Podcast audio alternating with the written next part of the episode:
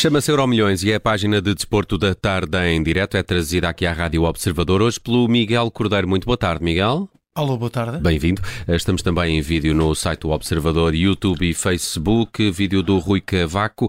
Tema do dia, Miguel. Uh, o Brasil está fora do Mundial, é incontornável. Uh, é uma notícia que se calhar nem todos esperariam. Caiu com estrondo. Caiu com estrondo. O Brasil uh, tem, empatou 0 a 0, depois no prolongamento empatou um igual, seguiu para grandes penalidades. é uma lotaria ou não, é qualidade, não interessa. O Croácia foi melhor. 4-2, o Brasil falhou dois, duas grandes penalidades, a Croácia não falhou nenhuma e o Brasil uh, está fora. O Brasil está fora, uh, o Hexa desaparece de, de, de plano, um, a Croácia volta a uma meia final. Já, em 2018, eu recordo, a Croácia esteve na final, faz um grande jogo. O guarda-redes faz um grande jogo e, e, a Croácia conseguiu, percebeu-se logo na primeira parte. Combater, saber responder aquilo que são os pontos fortes do, do Brasil. Uh, Viu-se uma Croácia atrevida a saber jogar no, no, ataque, mas a defender também uh, muito bem. Um, acontece que o guarda-redes, sim, faz uma, faz uma grande exibição, uma exibição monstruosa. Uh, só mesmo aquele lance de Neymar, de gênio, é que ele não conseguiu parar acho que ninguém conseguiria. De facto, o Neymar ali tem, tem um, um gênio incrível, uh, mas não foi suficiente. Os brasileiros festejaram, os brasileiros dançaram neste Mundial, mas a dança para já acabou, a dança brasileira, um, e está fora, está fora o Brasil. E de facto, Bruno, estávamos a falar um pouco em off. Um, o Brasil volta a cair aos pés de uma seleção europeia e começamos a ver nos últimos uh, anos, nas últimas edições do Mundial, um declínio brasileiro face a seleções europeias, porque não só cai frente a essas seleções, como tem muita dificuldade quando joga contra equipas europeias. Bem, uh, se olharmos para a história, o Brasil só por duas vezes foi eliminado por equipas uh, não europeias. Uhum. Aconteceu em 50 e não foi eliminado, perdeu o jogo que não era uma final uh, no, no, Maracanã contra o Sim. Uruguai. Perdeu esse título em 50 e depois, em 1990, nos oitavos de final contra a Argentina de Maradona e Canidia, Uh, foram as duas únicas vezes em que o Brasil foi eliminado por equipas uh, da América do Sul, não foi eliminado por outras equipas. Também as vitórias do Brasil mais importantes foram nas finais, foram todas contra equipas europeias. Sim, Portanto, sim. É uma, é uma, são curiosidades. Agora, o que é que nós olhamos para os últimos anos, desde que o, o Brasil foi campeão em 2002? O Brasil, só por uma vez, passou os quartos de final. É verdade, passa sempre a fase de grupos, chega normalmente aos quartos de final e cai sempre. Ah, quando o nível de dificuldade aumenta um bocadinho, o Brasil cai. Qual, qual é que foi a exceção? Uh, para o Brasil era preferível não ter havido. Passou às meias finais em 2014 em casa e levou os 7, os 7 a 1 da Alemanha uh, no célebre Mineiraço. Portanto, o Brasil não está a conseguir, uh, quando as coisas apertam, dar uma resposta. Claro, as dificuldades são maiores contra equipas europeias, são as melhores equipas. O Brasil tem dificuldades, já teve dificuldades, apesar de ter sido superior na fase de grupos, contra a Sérvia e contra a Suíça, apesar apesar de ter perdido, o único jogo que perdeu uh, dessa fase de grupos foi contra os Camarões, mas era um jogo também já com em circunstâncias, sim, uh, circunstâncias especiais.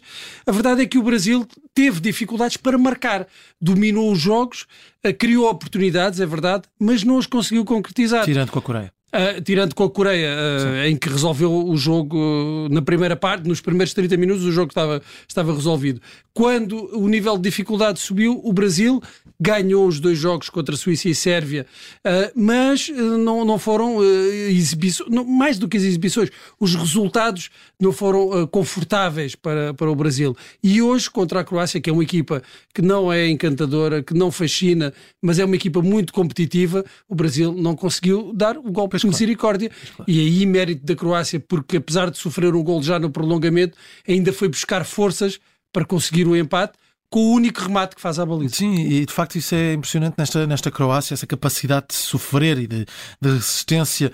Um, e estamos a falar de uma seleção que já tem alguns jogadores já de uma idade avançada, com muita experiência, claro. Uh, e tem jogado muito com os mesmos. E joga sempre com os mesmos, praticamente. 12, 13 jogadores que vão jogando, vão rodando entre si. Um, e portanto, muito cuidado com esta Croácia. Hoje consegue eliminar o Brasil.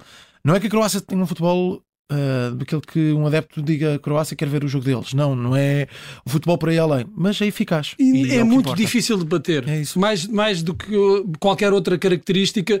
Uh, nós, quando Portugal foi campeão europeu, e mesmo depois, uh, ali numa certa altura, depois do, do Campeonato Europeu de 2016, víamos que Portugal quase nunca deslumbrava, quase nunca tinha exibições de encher o olho a verdade é que era uma seleção muito difícil de bater, era muito difícil Esta ganhar Croácia, a Portugal. Esta Croácia é feita da mesma, da, da mesma matéria, é muito difícil uh, ganhar a Croácia.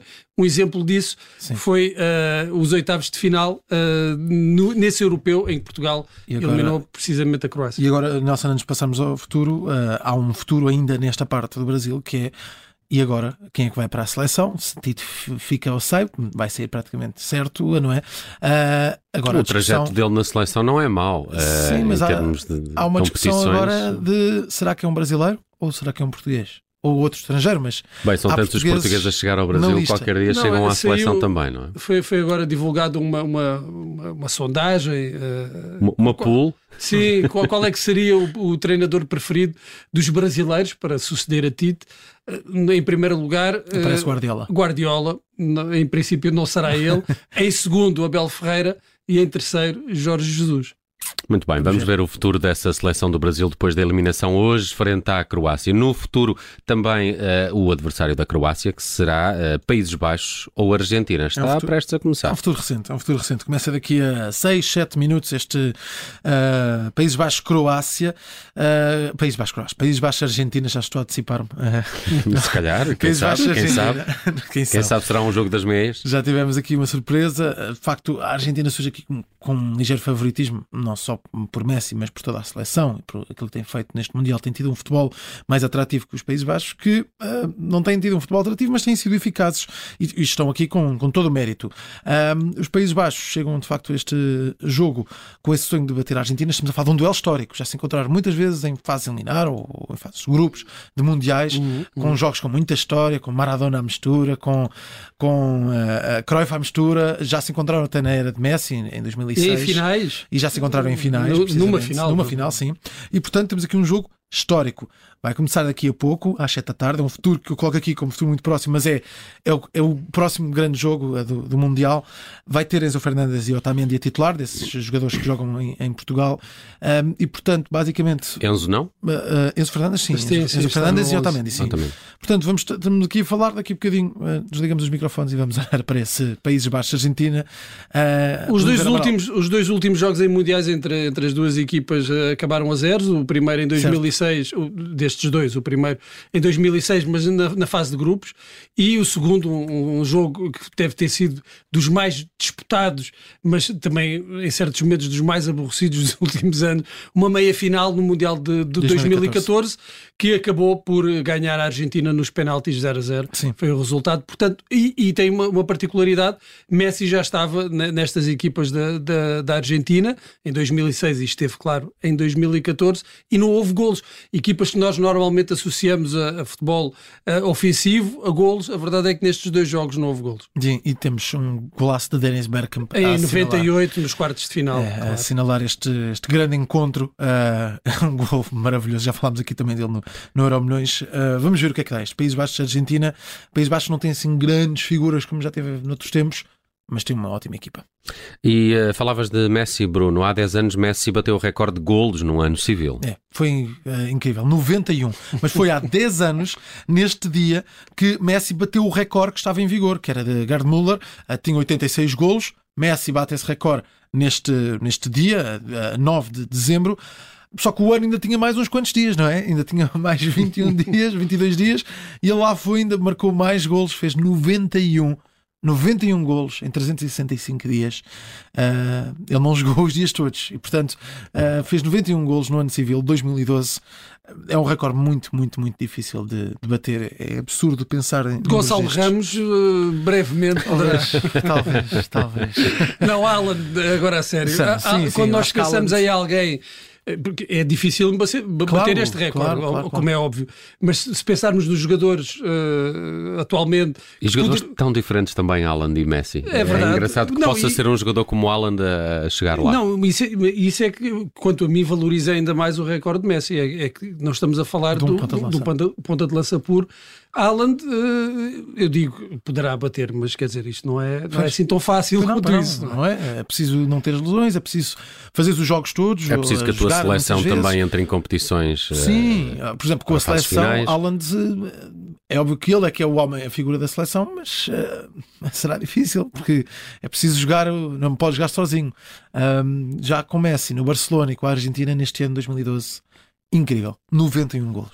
Muito bem, está feito o Euro Milhões hoje com o Miguel Cordeiro. Miguel, bom fim de semana. E força Igualmente. Portugal. É isso. Eh, Vai estar aí estamos cá. também na emissão especial para acompanhar o Portugal-Marrocos aqui da Rádio Observador. O Bruno Vieira Amaral é outro dos elementos desse painel.